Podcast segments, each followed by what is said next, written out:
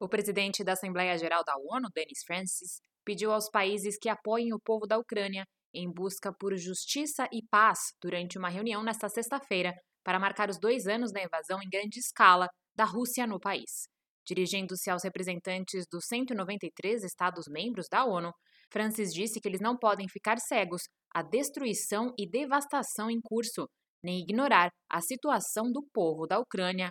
Além dessa sessão, o Conselho de Segurança também deve se reunir sobre a questão, ainda nesta sexta-feira.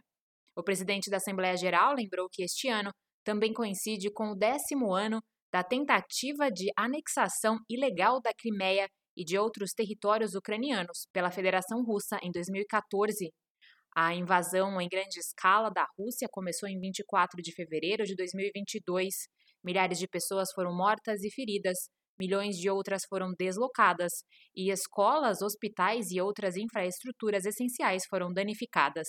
Dezenas de crianças ucranianas também foram deportadas à força para a Rússia. Francis avalia que o impacto dessa guerra desnecessária se estende muito além das fronteiras da Ucrânia, pois o meio ambiente também é a vítima silenciosa do conflito, enquanto o risco real de um acidente nuclear persiste.